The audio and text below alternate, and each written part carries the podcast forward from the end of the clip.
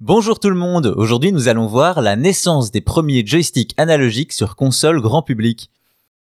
Aujourd'hui quand on pense à une manette de jeu vidéo, on a tous la même image en tête. Une forme en double poignée pour la prise en main, quelques boutons à gauche, quelques boutons à droite, des gâchettes et surtout deux sticks analogiques. C'est devenu une norme, on n'imaginerait même plus s'en passer. Et pourtant, ça n'a pas toujours été le cas, et pour remonter à la naissance de ce contrôle d'un nouveau genre, il faut aller au début des années 80 avec l'Atari 5200. En 1982, Atari sort donc sa 5200 exclusivement aux États-Unis, une exclusivité qui rendra la console relativement inconnue d'un large public.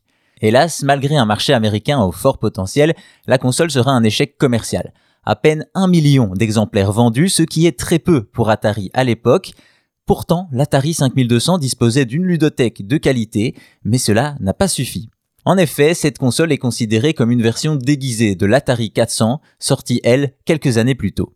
Et pourtant, la machine est dotée d'un accessoire révolutionnaire pour l'époque, sa manette.